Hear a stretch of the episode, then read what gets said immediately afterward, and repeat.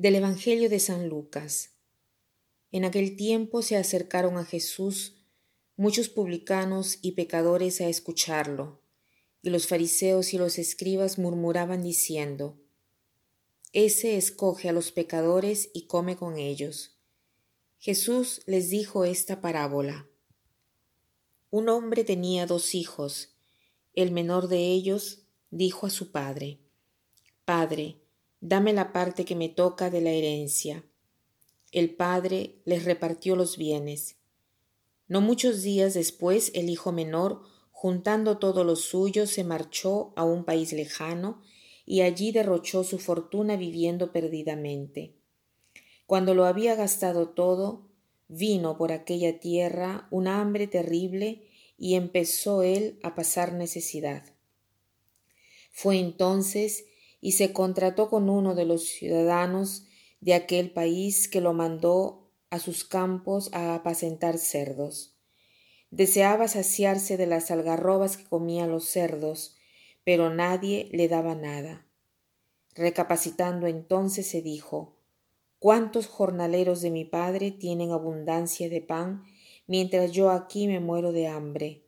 Me levantaré, me pondré en camino a donde está mi padre y le diré Padre, he pecado contra el cielo y contra ti, ya no merezco llamarme hijo tuyo. Trátame como a uno de tus jornaleros. Se levantó y vino a donde estaba su padre. Cuando todavía estaba lejos, su padre lo vio y se le conmovieron las entrañas, y echando a correr se le echó al cuello y lo cubrió de besos. Su hijo le dijo Padre, he pecado contra el cielo y contra ti, ya no merezco llamarme hijo tuyo. Pero el padre dijo a sus criados, Sacad enseguida la mejor túnica y vestídsela. Ponedle un anillo en la mano y sandalias en los pies. Traed el ternero cebado y sacrificadlo. Comamos y celebremos un banquete, porque este hijo mío estaba muerto y ha revivido estaba perdido y lo hemos encontrado.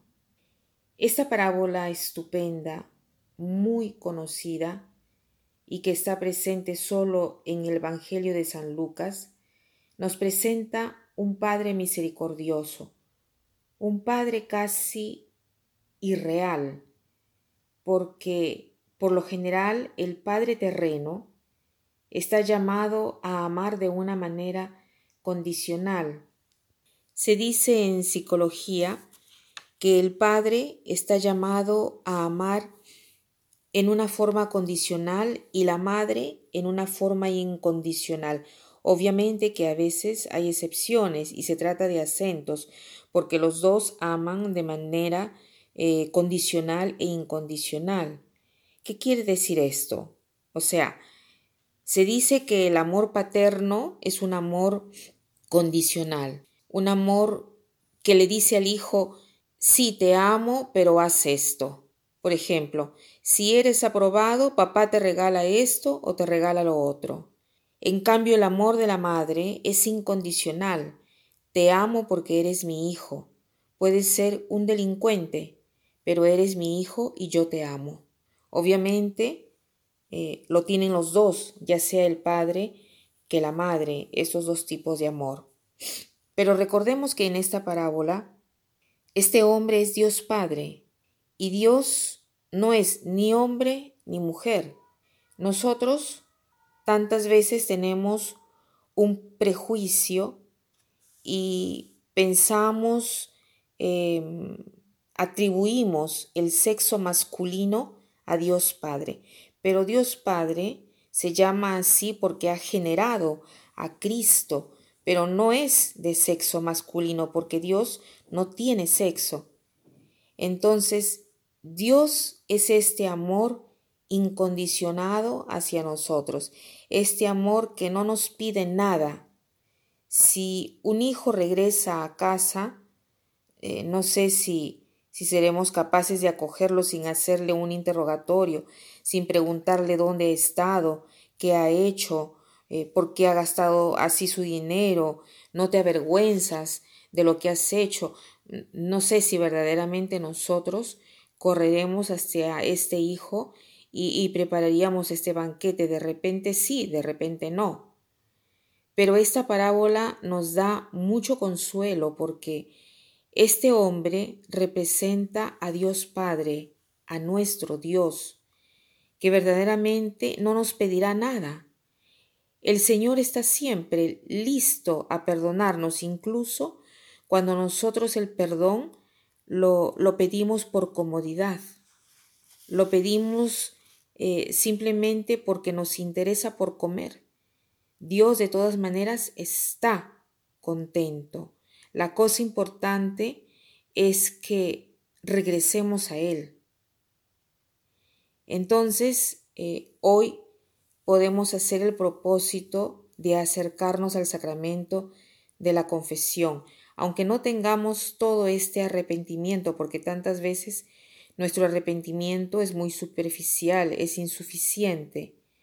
Por eso el sacramento de la confesión nos facilita el perdón de Dios, porque nos ayuda y completa el arrepentimiento, porque el arrepentimiento verdadero no es solo no quiero cometer aquel pecado porque quiero comer, sino no quiero pecar porque no quiero más ofender a Dios, no quiero ofenderme a mí mismo ni tampoco a los demás. Este debería ser nuestro arrepentimiento, pero tantas veces nuestro arrepentimiento es incompleto. Es por esto que el sacramento de la confesión compensa, completa nuestra deficiencia, nuestra insuficiencia. El Señor acepta incluso unas pequeñas disculpas, un pedir perdón aunque sea interesado, pero verdaderamente es el primer paso que podemos hacer. Entonces hagamos el propósito hoy de entrar en nosotros mismos y tener esa humildad de pedir perdón al Señor aunque tengamos dentro de nosotros la idea de, ah, si no hubiese pecado, continuaría a hacer, ese, a lo que hasta ahora he hecho. Pero el Señor nos quiere más cerca, nos quiere dar este gozo de estar con Él, nos quiere dar esta paz. El sacramento de la confesión nos da la paz. Si se acuerdan, eh, la fórmula de, de la absolución dice así, y con eso quiero terminar. Dios Padre de misericordia, que ha reconciliado el mundo con la muerte y resurrección de su Hijo, y ha infundido el Espíritu Santo para la remisión de los pecados, te conceda, mediante el ministerio de la Iglesia, el perdón y la paz. Y yo te absuelvo de tus pecados en el nombre del Padre, del Hijo y del Espíritu Santo. Y el penitente responde, Amén. Les deseo hoy una buena confesión. Que pasen un buen día.